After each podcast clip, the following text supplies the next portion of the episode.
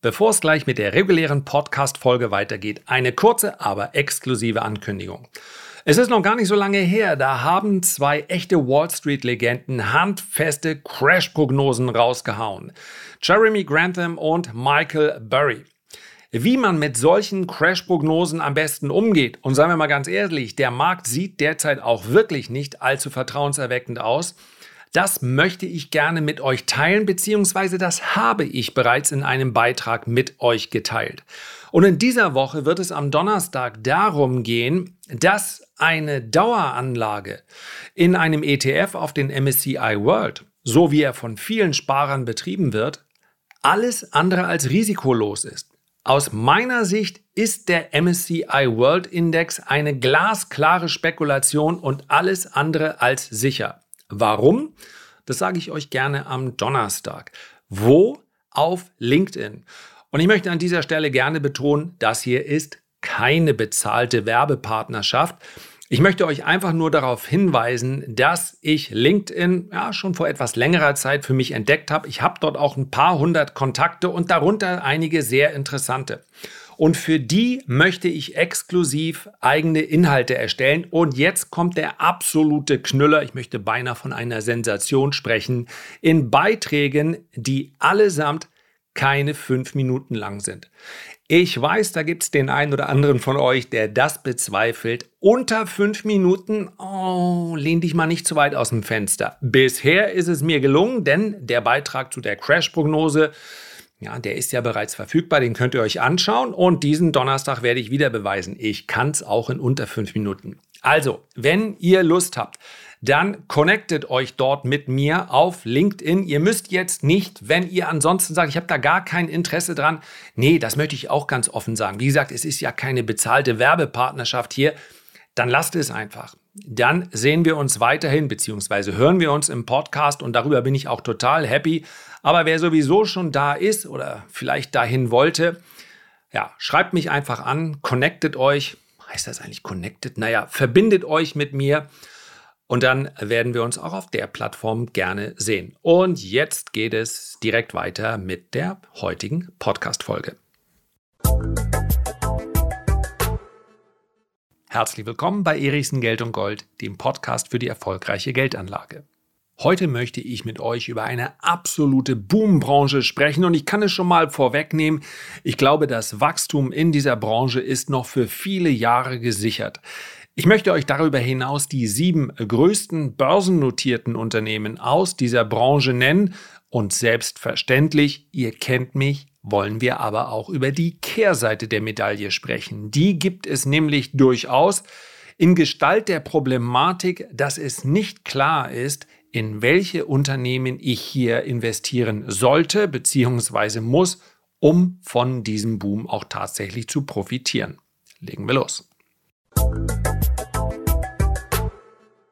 So, zuerst einmal muss ich mich entschuldigen, falls man im Hintergrund hier klopfen, hämmern oder bohren hören sollte. Ich versuche es so gut wie möglich mit Decken und Dämmmaterial zu verhindern, aber man weiß ja nie. Und der Hintergrund ist ganz einfach, ich bekomme eine neue Heizung, beziehungsweise wir als Familie bekommen eine neue Heizung. Bisher war es der moderne Brennstoff Öl und jetzt wird es eine Pelletheizung. Übrigens noch mit voller Förderung vom Staat. Und wer jetzt sagt, sag mal, habe ich nicht gerade in der Zeitung gelesen, dass die Preise für Pellets um 400 Prozent hochgegangen sind? Ja, das war nach meiner Bestellung. Also was soll ich sagen? Willkommen im Herbst 2022.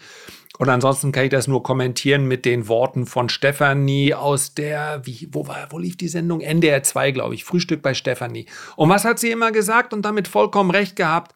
Es ist ja, wie es ist. Also, Vielleicht werden die Preise für Pellets irgendwann auch wieder sinken.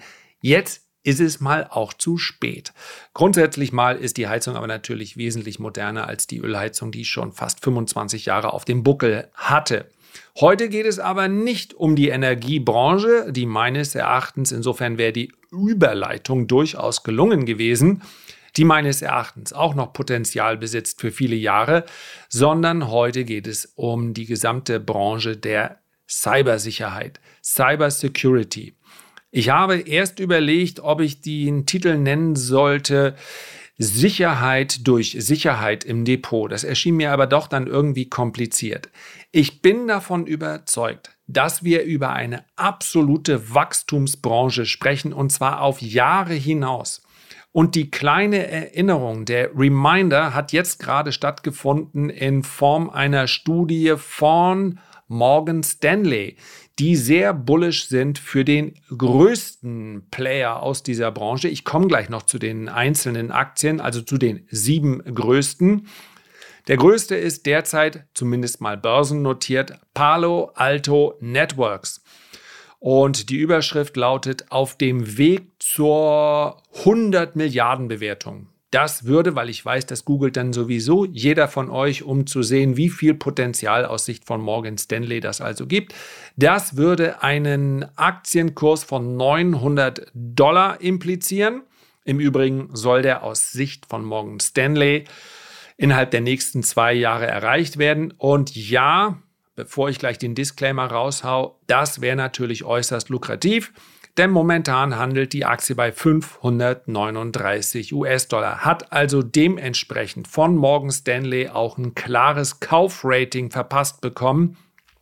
Bitte, bitte die Podcast-Folge noch zu Ende anhören, bevor ihr jetzt auf den Kaufknopf drückt. Und wenn, dann niemals, weil ich hier über das Potenzial einer Aktie gesprochen habe, beziehungsweise Morgan Stanley zitiere die in ihrer kurzen Analyse letztlich genau das wiedergeben, was ich auch an Wachstumspotenzial für diese Branche sehe. Also, Sie sind 30 Prozent auf Jahressicht gewachsen. Die, äh, der Bedarf wird sehr, sehr hoch bleiben. Die Nachfrage nach den Dienstleistungen dieser Anbieter ist ungebrochen.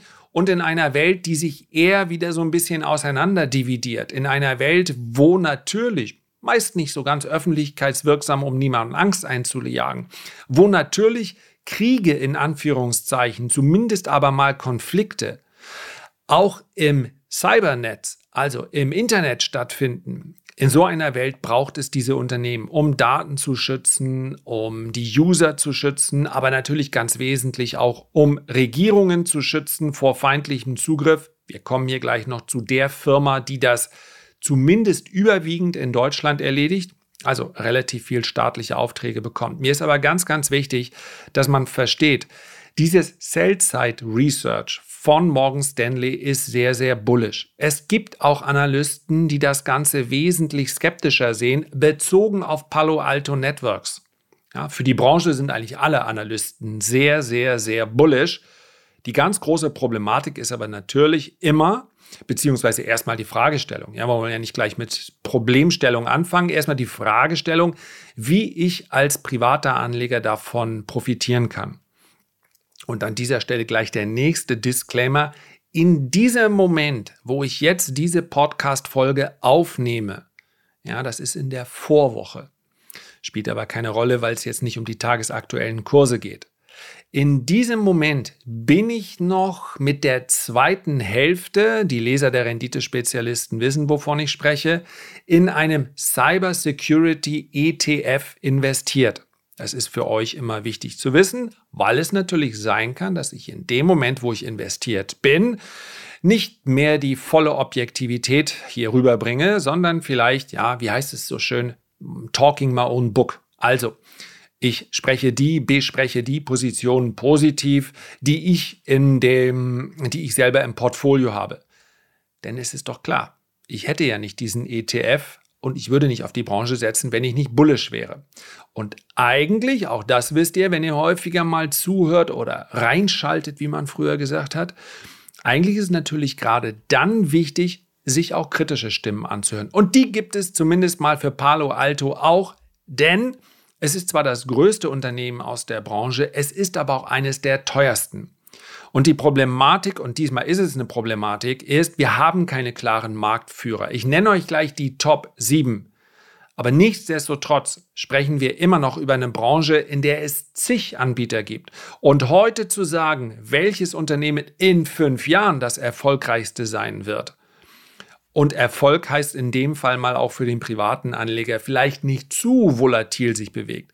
Das ist schlicht und einfach nicht möglich zu diesem Zeitpunkt. Denn wann immer der große Kuchen ähm, ja, immer größer wird, immer attraktiver, da gibt es natürlich auch immer mehr Marktteilnehmer, die daran teilhaben wollen. Und ja, es ist Software, ja, es ist Technologie. Insofern kann man nicht von heute auf morgen beschließen, ich kann, ich mache damit. Aber Software ist als Branche so attraktiv für viele im Übrigen auch nicht börsennotierte Unternehmen, schlicht und einfach deshalb, weil Software ein super Geschäft ist. Gerade in inflationären Zeiten, dann wird es eben 1,99 im Quartal teurer für Unternehmen vielleicht auch ein bisschen mehr. Man muss einmal die Software entwickeln, man muss sie pflegen und man kann sie zigfach verkaufen. Das ist das klassische Skalierungsgeschäft und deswegen ist es hochattraktiv und deswegen gibt es so viele Marktteilnehmer. So, wir schauen ganz kurz auf die Bewertung von Palo Alto, um das zurechtzurücken. Also das Unternehmen wird jetzt erst im Geschäftsjahr 2022, 2023 erstmals und das ist mal grundsätzlich etwas, wo ich dann skeptisch werde. Ich habe die Aktie, wie gesagt, indirekt im Portfolio, weil ich, wie gesagt, noch mit einer kleinen Position in, in einem Cybersecurity ETF drin bin. Ja, die erste Position haben wir zu deutlich höheren Notierungen äh, verkauft. Es ging hier auch darum, von der Erholung im äh, Tech-Sektor zu profitieren. Das ist gelungen. Zum ersten Mal jetzt äh, in diesem Geschäftsjahr wird dann auch ein kleiner Gewinn ausgewiesen. Der soll dann im nächsten Geschäftsjahr schon deutlich höher ausfallen. Also Palo Alto Networks ist ein Wachstumsunternehmen. Ihr habt aber vermutlich mitbekommen, dass Wachstum an der Börse derzeit nicht mehr ganz so innen ist, wie es mal war. Ja, man möchte natürlich Unternehmen, die wachsen, das ist ja völlig logisch.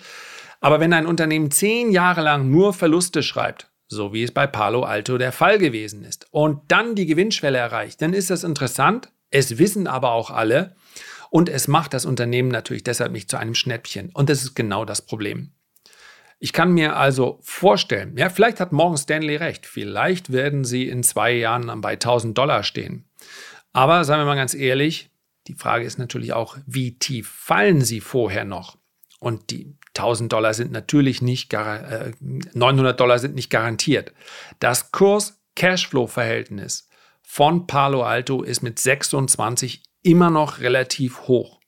Ja, KGV konnte ich im Prinzip bis jetzt gar nicht ausrechnen, weil schlicht und einfach, ja, das, oder es war astronomisch hoch, hm, sagen wir mal so, ja, auf Basis der, des Gewinns des äh, kommenden Geschäftsjahres sprechen wir von einem dreistelligen KGV. Also Wachstum, ja, aber meines Erachtens werden wir uns noch für Monate, vielleicht sogar Jahre in einem Umfeld bewegen, in dem Wachstum nicht mehr so hochgewichtet wird wie vorher, sondern man will Gewinne sehen. Und die Gewinne kommen, aber die Bewertung ist immer noch richtig, richtig hoch. Deswegen wäre es, ich denke, das kann ich so ausdrücken, ohne mich zu weit aus dem Fenster zu lehnen. Deswegen wäre Palo Alto sollte ich mich mal für eine Einzelaktie entscheiden, ich halte das grundsätzlich für eine Branche, die man besser mit ETFs umsetzen kann, aber sollte ich mich mal für eine Einzelaktie entscheiden müssen, dann wäre es nicht dieses Unternehmen.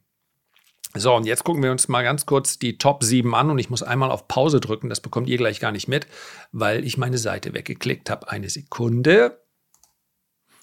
Weiter geht's. Ich habe ja gesagt, ihr kriegt das nicht mit. Also, die Top 7, die größten Aktien aus diesem Bereich. Ohne Anspruch, dass hier eine Vollständigkeit besteht. Denn nochmal, es gibt einige nicht börsennotierte Unternehmen und die sind hier in dieser Statistik nicht mit drin. Wenn wir auf die Marktkapitalisierung schauen, dann ist Palo Alto die Nummer 1. Nummer 2 ebenfalls ein amerikanisches Unternehmen, Fortinet. Und die Nummer 3 finde ich sehr interessant. Und Butter bei die Fische, sehr interessant kann natürlich auch der kleine Bruder sein von total langweilig und will ich nicht wiedersehen bei einem Date. Zumindest bei denjenigen, die noch daten. Ja, ich bin verheiratet, insofern freue ich mich jeden Tag auf das Date mit meiner Frau die übrigens gerade mit einer ziemlich üblen Corona-Attacke da niedergestreckt ist. Wir hielten sie, wir dachten, wir können sie in eine medizinische Studie überführen, weil sie absolut äh, immun ist dagegen. Und in dem Moment, wo man sagt, mir kann nichts mehr passieren, dann schlägt das Schicksal zu. Ich bin mir sicher, Schatz, falls du das hier hörst, wenn du das hier hörst, dann wird es dir schon viel, viel besser gehen. Ja? Bin ich mir ganz sicher. Und wenn du das hier hörst, dann weißt du auch, dass ich nicht den Hochzeitstag in der letzten Woche vergessen habe. So kann ich in die Zukunft schauen. so, die Nummer drei ist Secunet Security Networks. Und das ist ein deutsches Unternehmen. Und weil natürlich Staaten und Regierungen ungern, ja, jetzt stellen wir uns mal vor, die deutsche Dateninfrastruktur. Und es gab ja gerade wieder einen Bericht darüber, wie die Behörden hier aufgestellt sind hinsichtlich der Digitalisierung. Und ich überspringe das jetzt mal, damit ich den Begriff Bananenrepublik nicht inflationär benutzen muss. Aber so weit sind wir davon nicht entfernt. Und man muss fairerweise feststellen, es wird die ein oder andere Republik geben, die sich der ein oder andere als Bananenrepublik vorstellt die schon deutlich weiter ist als wir. Ich kann es mir nicht anders vorstellen. Ja, da können nun die armen deutschen Beamten überhaupt nichts dafür, sondern das ist letztlich ähm, die öffentliche Hand, die das, warum auch immer, in anderen Bereichen sagt, weißt du, dann nehmen wir hier 20 Milliarden oder da mal 50 Milliarden. Und wie sieht es aus mit der Digitalisierung? Wie sieht es damit aus, dass wir nicht mehr alles einmal digital und in Papierform machen müssen? Machen wir morgen. Ich glaube irgendwie, da will sich keiner rantrauen, weil das am Ende so ist wie die, wie die Sanierung der Gorch Fock, wo man sagt, das kann nur schief gehen. Irgendein wird es den Kopf kosten. Mann, dann macht's doch in der gemeinsamen Verantwortung. Worauf ich aber eigentlich hinaus wollte, ist nicht Politik stellte, sondern natürlich wenn es um Datensicherheit von deutschen Behörden geht. Dann aus nachvollziehbaren Gründen beauftragt man nicht unbedingt ein Unternehmen aus China. Und es wird wohl in den allerseltensten Fällen auch ein Unternehmen aus den USA sein, sondern ein deutsches. Und da haben wir ein sehr großes und meines Erachtens auch ein sehr interessantes. Und wenn ich mir die Daten anschaue, dann, um hier gleich wie schon gesagt, Butter bei die Fische zu geben, dann wäre es vielleicht auch ein Unternehmen, was ich mir als Einzelaktie irgendwann mal ins Depot legen würde.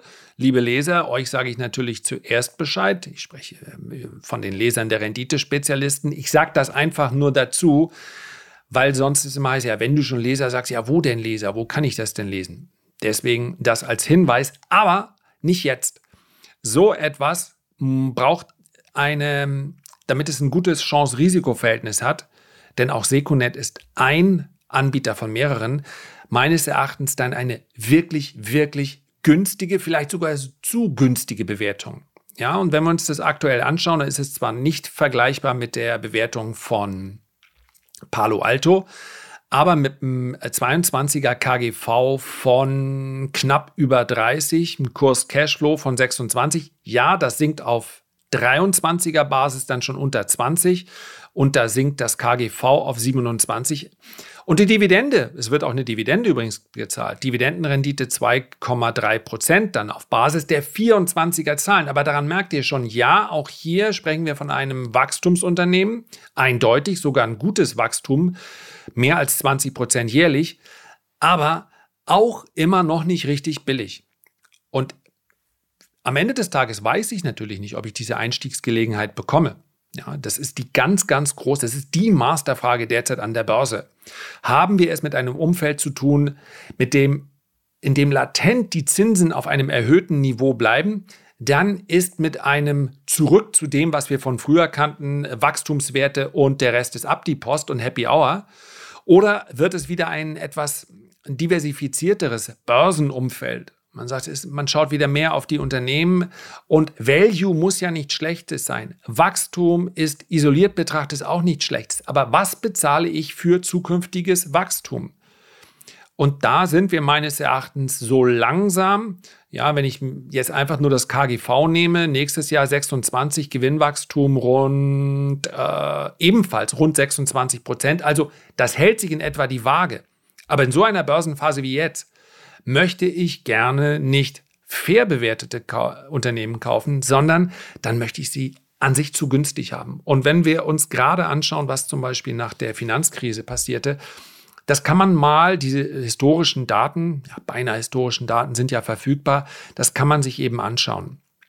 Da gab es wirklich Schnäppchen. Und das ist eben noch kein Schnäppchen. Und das ist eben die Herausforderung, dann zuzuschlagen, wenn es vielleicht gerade am schwärzesten aussieht. Und dann werden eine Menge Duns, ich weiß, dann werden halt auch Unternehmen mit in den Abgrund gerissen, bei denen das Geschäft eigentlich richtig gut läuft. Ja, das werden wir gerade in dieser Branche erleben. Denn der, ja, habe ich denn, nee, immerhin habe ich diesmal denn statt dann gesagt. Also die Nachfrage nach Datensicherheit, die wird unabhängig von jeder Rezession bestehen. Aber Rezession bzw. eine ähm, schwierige konjunkturelle Lage sorgt dennoch für sinkende Aktienkurse. Und daraus ergibt sich dann eine Chance. Und die ist meines Erachtens noch nicht gekommen. So, wir waren bei der Nummer drei. Für mich das interessanteste Unternehmen auf dieser Liste. So viel kann ich schon mal vorwegnehmen. Nummer vier ist Norton Lifelock. Auch schon Ewigkeiten am Markt und Norton Anti-Security. Nee, Anti-Security hieß es bestimmt nicht, oder? Das wäre wär ein Widerspruch in sich. Aber ich glaube, die meisten kennen das Produkt. Zumindest ist die Werbung sehr präsent. Auf der Nummer 5 findet sich CyberArk Software, amerikanisches Unternehmen. Auf der Nummer 6 Guess what? Ein amerikanisches Unternehmen namens CrowdStrike, auch gerade sehr gute Zahlen hervorgebracht, aber ja, auch eben wirklich nicht billig. Und wenn man sich das anschaut, wenn man in so eine Branche einsteigen möchte mit Einzelaktien, dann sollte man sich von dem Gedanken verabschieden, nun im Tief zu kaufen. Aber man darf als Investor durchaus mit dem Anspruch an die Geschichte rangehen, dass man sagt, ich will die Aktie günstig oder sogar billig kaufen. Und es gibt dann schlicht und einfach Gelegenheiten, die an einem vorbeilaufen, weil das nicht funktioniert. Und da sage ich als aktiver Anleger, in Ordnung, das akzeptiere ich. Ich kann nicht überall dabei sein, aber ich werde auch nicht in einem Umfeld, in dem ich sage, jetzt werden wir das große Revival der Wachstumswerte wohl kaum sehen, dann greife ich nicht irgendwo in der Mitte zu. Und der Abwärtstrend, der ist praktisch bei allen Aktien, die ich hier nenne, noch vollkommen intakt. Ja, und selbst unter technischen Aspekten, wenn ich jetzt nur unter äh, den Aspekten der Charttechnik einsteigen wollte, da würde ich auch entweder eine Stabilisierung abwarten oder, das ist die Alternative, so einen richtig heftigen Ausverkauf, bis sie eben überverkauft sind. Beides ist noch nicht der Fall. Und um das zu komplettieren, die siebte Aktie in dieser Liste und damit der Marktkapitalisierung nach die siebtgrößte. Wie man sie im Original ausspricht, kann ich euch gar nicht genau sagen. Keyence, ja, Key und dann E-N-C-E, Warum weiß ich nicht, wie man sie im Original ausspricht? Weil es ein japanisches Unternehmen ist. Ebenfalls weltweit aktiv, ebenfalls viel auch im gewerblichen Bereich, also auch bei Privatanleger, aber auch viele gewerbliche Kunden. Und das wären sie mal, die sieben. Kurzes Fazit. Die Branche ist sogar krisensicher meines Erachtens. Das heißt, das Wachstum der nächsten Jahre ist gesichert. In dieser Branche Investitionen umzusetzen oder auch Spekulationen macht Sinn. Am einfachsten und für die allermeisten Anleger wohl auch am sinnvollsten mittels eines ETFs. Einstiege suchen zum einen über die Charttechnik oder fundamental, wenn es diese Läden im Ausverkauf gibt. Und sofern man sagt, ja, ich brauche einen kleinen Reminder, Wann geht es denn los? Wann sind sie denn wirklich billig? Kann ich nur darauf hinweisen, dass hier in der Beschreibung, Show Notes, wie es so schön heißt, dieses Podcast, findet man auch den Link zum kostenlosen Report. Und da schreibe ich natürlich sehr gerne über solche Themen dann auch gerade mal antizyklisch. In der letzten Ausgabe ging es im Übrigen um den starken Dollar, der vielleicht zu einer Abrissbirne für die amerikanische Wirtschaft wird. Während wir nämlich vielleicht auch zu Recht und nachvollziehbar unter psychologischen Aspekten über den, äh, die über den schwachen Euro schimpfen, ist es nun nicht so, dass die Amerikaner jeden Morgen aufstehen und sagen, wie schön, dass der Dollar so fest ist. Und das ist er gegenüber praktisch allen anderen Währungen. Das kann zu einem großen Problem werden. Wenn ihr Lust habt, dann schaut mal rein in den Report. Der ist ja völlig kostenlos. Und wenn man sagt, nee, das ist für mich alles, das brauche ich nicht. Ich höre mir nur den Podcast an, dann ist es auch in Ordnung. Man kann ihn so leicht wieder abbestellen, wie man ihn bestellt hat. Das war's. Herzlichen Dank für deine Aufmerksamkeit. Wenn du Lust hast, dann nimm dir jetzt ganz kurz Zeit, ein Feedback oder einen Kommentar zu hinterlassen oder gib mir ein paar Sterne. Ich freue mich so oder so. Und am allermeisten freue ich mich, wenn wir uns beim nächsten Mal gesund und munter wiederhören. Bis dahin, alles Liebe, alles Gute, dein Lars.